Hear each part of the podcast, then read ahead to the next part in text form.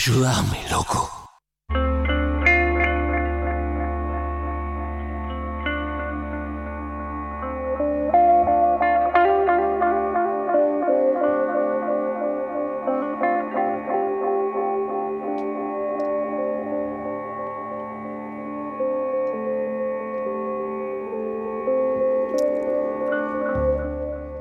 Sonó Gustavo Cerati hace un ratito, justo en eh, el aniversario de su muerte. Si no, eh, tengo, tengo entendido que es el aniversario de su muerte. Y mm, un poco de casualidad, la verdad, no nos vamos a los cancheros con eso. Eh, viene Juli, Juli Shulkin a hablar de Vuelta por el Metaverso, que tiene un juego de palabras con Vuelta por el Universo. Sí. Eh, hola Juli, ¿cómo estás? Hola, buenas tardes. Qué lindo estar acá. Sí, qué bueno. Eh, Juli Shulkin. Yo siempre te dije Chuli, pero no sabía si. hoy pensaba cuando Sí. venía para acá, ¿Chuli le habrá dicho solo la, la negra o todo el mundo te dice Chuli Shulkin? Mi mamá me dice mucho chuli, chuli. Ah. Un poco como que la negra me, me llamaba de formas de- de- como me llama mi mamá también. Ah. Entonces es como familiar. Classic negra. Em, Juli, em, salió este libro este año, ¿verdad?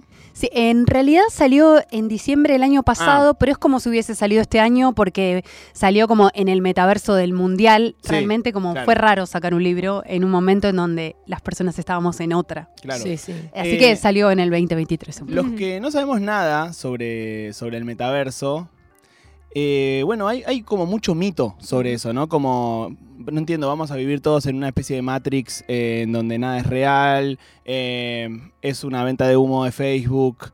Eh, ¿Qué te vas encontrando cuando te vas interiorizando en esa información? Bien. El metaverso es Internet, en realidad. Como que cada vez encuentro más sentido en decir eso, como, como un, interne- un Internet con una capa extra de, de realismo, si querés, o de encarnar la virtualidad de, de otra manera. Sí, obviamente hay intereses. El, el metaverso que vende Meta a partir de 2021, cuando cambia el nombre, y con data fresca que tengo de gente de, de ciencias sociales, filósofos y gente que se junta en ese cuartito que, lleno de sensores que tiene Meta en Silicon Valley y te, y te cuentan un poco qué sucede ahí, decís, bueno, em, el metaverso que piensan desde Meta es un metaverso en realidad virtual como Ready Player One, em, en donde vamos a vivir esa virtualidad de una manera más inmersiva, tal vez un poco más con, con el cuerpo, ¿no? Mm. Esto que hasta ahora no, no se logró. ¿Pero a modo de entretenimiento o a modo de que vos puedas trabajar en ese metaverso y que sea tu vida? a modo de entretenimiento. De hecho, alguien me dijo, Juan Rocco, me dijo, eh, periodista. Vino y- a este programa, sí, bueno, sí, sí. Me, dice, me dijo una vez, como el metaverso es el videojuego definitivo, Claro. Mm. yo le encuentro sentido pensando que de acá a 10 años, las generaciones que juegan eh, Roblox, Fortnite, Minecraft, ya van a entrar al mercado laboral Mm. y van a vivir esa inmersión de una manera distinta. Si alguien te hace, no sé, una inducción a un trabajo en el metaverso, en un lugar donde tenés como un mapa abierto y entras con tu avatar para hacer una, no sé, una clase de algo o, o tener una videollamada distinta, va a ser algo normal. Para las personas que supongo que hoy tienen, no sé, más de 35, me animo a decir, de 35 para adelante, es distinto, pero no deja de ser Internet. Hace poco eh, estuve en Tecnópolis y le pregunté como al público qué es, el, qué es el metaverso y un nene de 10 años me dijo, es el futuro. Le dije, ¿tenés algo más para decir? No, no tengo nada más para decir. Eh, siento que también como que la web 2.0, eh, como que la estudié bastante. El libro, al fin de cuentas, es como un trabajo de muchos años, ¿no? Sí. De estudiar las tendencias, de hablar con mucha gente de la industria. Y es como, para mí, como queda medio obsoleto por ese formato de la web 2.0, de las redes sociales. No sé qué les pasa a ustedes, pero Tal yo estoy cual. un poco harta. Creo que muchas Sí. veces hemos hablado entre nosotros incluso como lo aburrido que está Instagram, ¿no? Lo aburrido que está... Es como que uno ya genera más una relación de dependencia y adicción que de placer Total, con, sí. su, con su teléfono. Eh, quizás antes decías, no, estuve cuatro horas viendo tal cosa. Y ahora, la verdad, no vi nada que me haya interesado, solamente lo hice porque no podía dejar de hacerlo. Eh, y y nos, nos replanteamos, ¿no? Como la pregunta de, bueno, ¿qué viene ahora? Sí. Que trataron de, de- de- de copiar eh, Twitter y no, no funcionó. No. Eh, Mm. como de hacer una, mex- una mezcla y no funcionó. Está medio muerto ahí.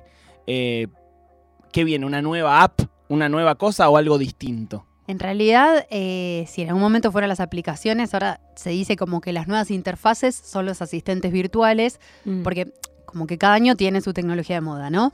Estuvo blockchain, el gaming, en el streaming, el año pasado el metaverso, por eso me tuve que apurar, o sea, a mí mi, mi editorial me, me apuró bastante para que saque el libro y, y bueno, fue, es tarde ya, aunque para mí no, o sea, esto es como un bebito que está aprendiendo a caminar y en la industria todos hablan de metaverso y un montón de cosas más. Eh, y, o sea, ¿qué viene? Eso me, me preguntabas, me, sí, me un poco, sí, sí, sí, sí. Eh, ¿Qué viene? Eh, para mí una nueva forma de vivir esa virtualidad eh, en una pestaña, en una pestaña de la computadora, pero con nuevas interfaces. Hay un concepto en el libro que se los spoileo, que es el de la vuelta al perro. Me lo dijo un desarrollador que creó un, un metaverso que se llama Decentraland. Yo me obsesioné un poco con el caso de Decentraland. Recomiendo aparte que, que lo naveguen un poco. Es como la primera web 1, como que no es de lo más, eh, no sé, no es lo más intuitivo del mundo, no tiene los gráficos que tiene la web que conocemos, pero es como un mapa abierto en donde vos te pones los auriculares y te encontrás, no sé, un DJ set, un museo, interactúas con personas, de pronto los graves empezás a escucharlos como muy fuertes, te vibra y decís, ah, ok, acá hay un músico que John Legend o Dewey que está tocando. eh, ¿Cómo se es- llama eso? decentraland.org y puedes tener, porque es eh, de blockchain, o sea, es descentralizado, pero puedes entrar sin una billetera. Eh, los, son cuatro argentinos que lo desarrollaron y aparte es re, es re linda la historia de los chabones que eh, como la flashearon también con Ready Player One, leyeron, leyeron Snow Crash, que es una novela que todos citan cuando hablan de metaverso, porque mm, es del 92 y ahí aparece la palabra metaverso. Van al Burning Man, eh, el, el festival. Sí. ¿Vieron que llovió?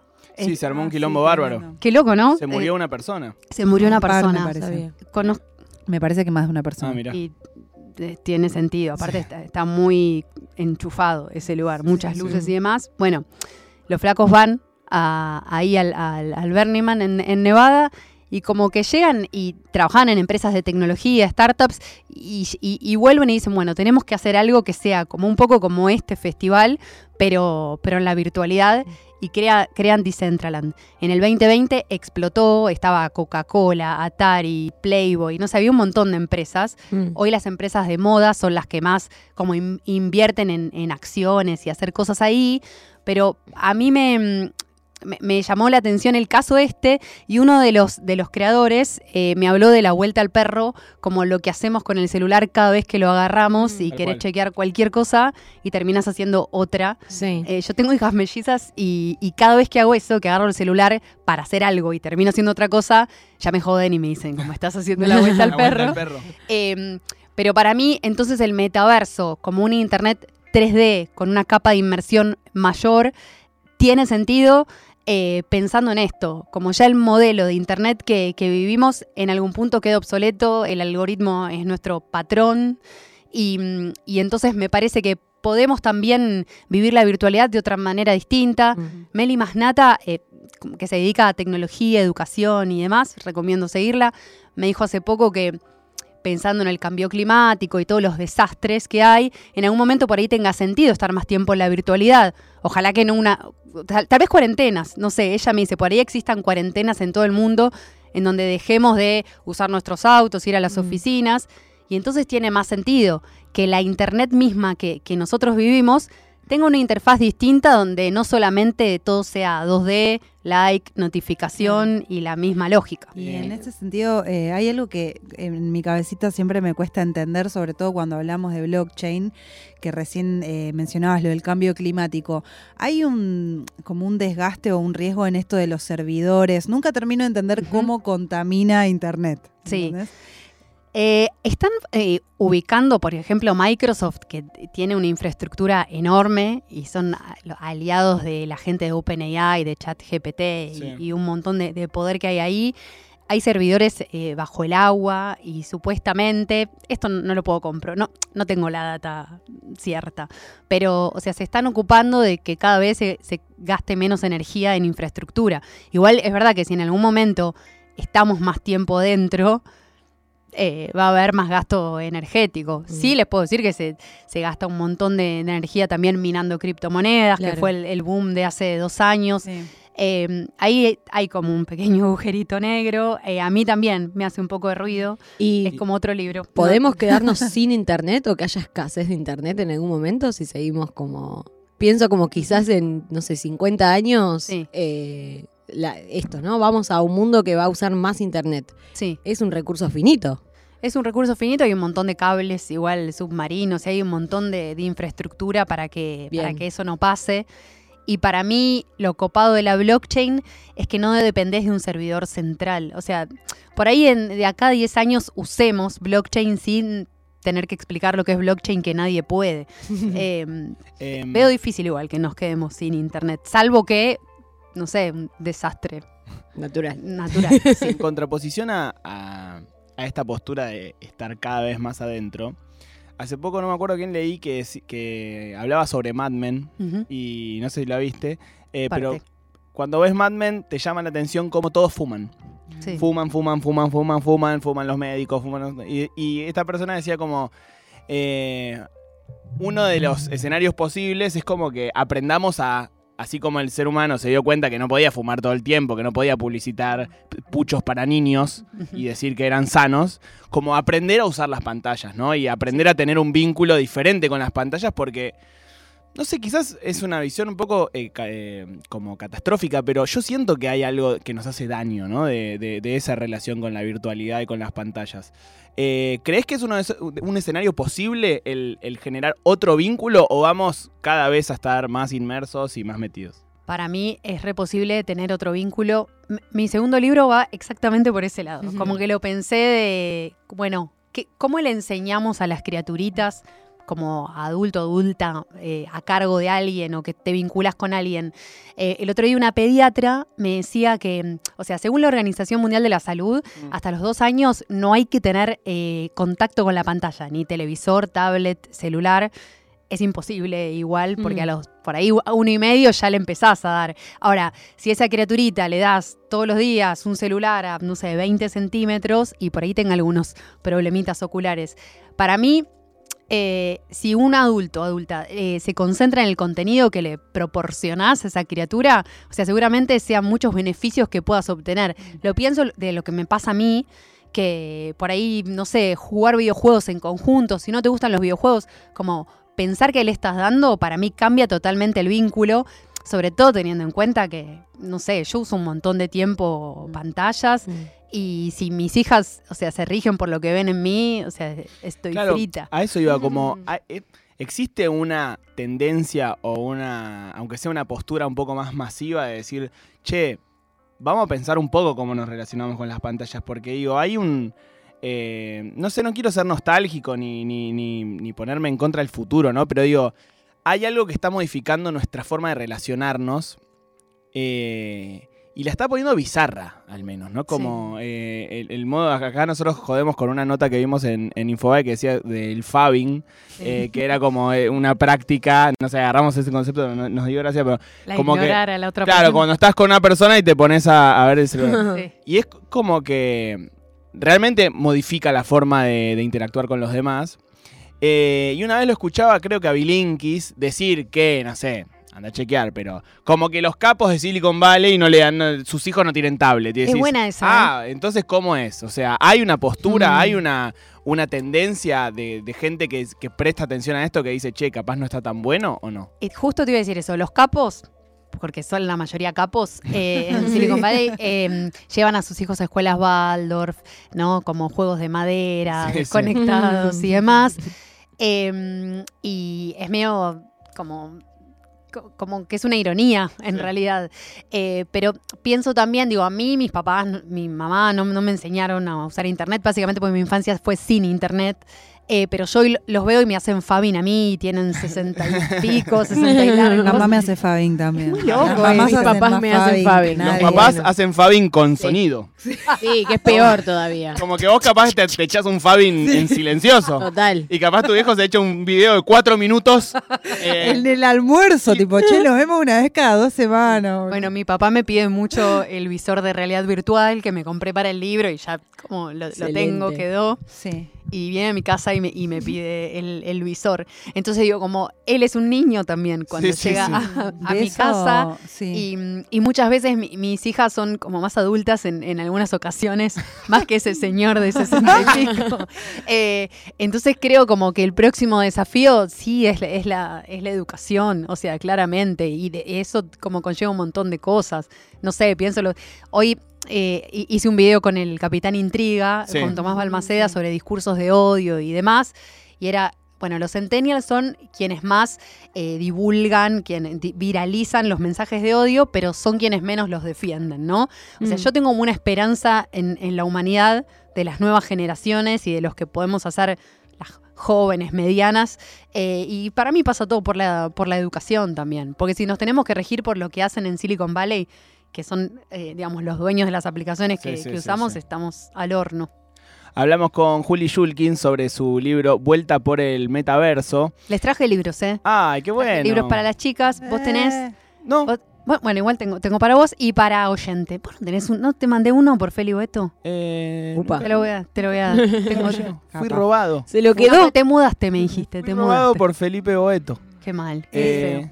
Siempre, bueno, eh, recién eh, decías de los anteojos, ¿cómo se llaman? Eh, los Oculus Quest tengo yo. Ahí está, tengo miedo de decir algo de tía. Los anteojos es muy flashero, realmente una amiga los tiene. También se da esa dinámica de que vamos a la casa y es como, ah, saca los anteojos. Eh, ¿Te imaginas un mundo? A, a mí, esas, hay cosas que me pasa esto del terror a, a la adicción del celu, de levantarme y abrir Twitter antes de, de Mm. lavarme los dientes. Pero hay cosas que me dan como cierta esperanza de, de diversión o de entretenimiento, como por ejemplo un turismo virtual, ¿no? Que no, no va a reemplazar el hecho de que vos te quieras subir un avión e irte de viaje, pero que de golpe pueda existir eh, como un universo más de estar en tu casa haciendo cosas que generen placer.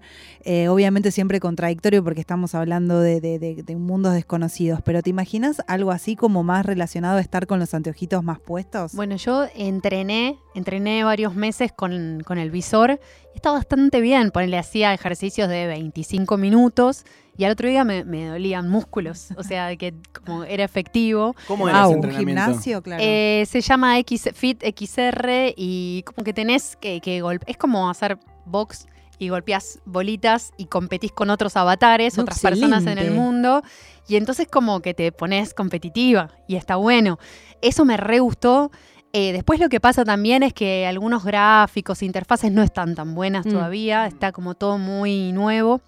Eh, pero esto que decís de, mm, de levantarte y querer chequear el celular, para mí tiene que ver con solo con un aspecto de Internet. Internet es mucho más que eso. Eso si lo reducimos a redes sociales y el diseño de software de las redes sociales eh, y eso, y como la dopamina de, de reírte más o de tener más likes, o sea, no sé, o de crear un contenido porque te sirve para el laburo y que justo esa semana el algoritmo haya cambiado porque pasa eso Mm. eh, y muchas veces terminás dependiendo de, de ese algoritmo. Siento que esa es la parte que para mí tiene que empezar a, a cambiar y vamos hacia eso. ¿Y cómo se cambia eso? A mí, o sea, ¿es un cambio interno o es un cambio de, digo, de, de- de cómo nos relacionamos con el dispositivo? ¿O es un cambio más macro de, bueno, centralizar todo eso en un solo lugar o de... Eso es lo que quiere hacer Elon Musk, un Mm. poco como con el cambio de Twitter a X. ¿Qué?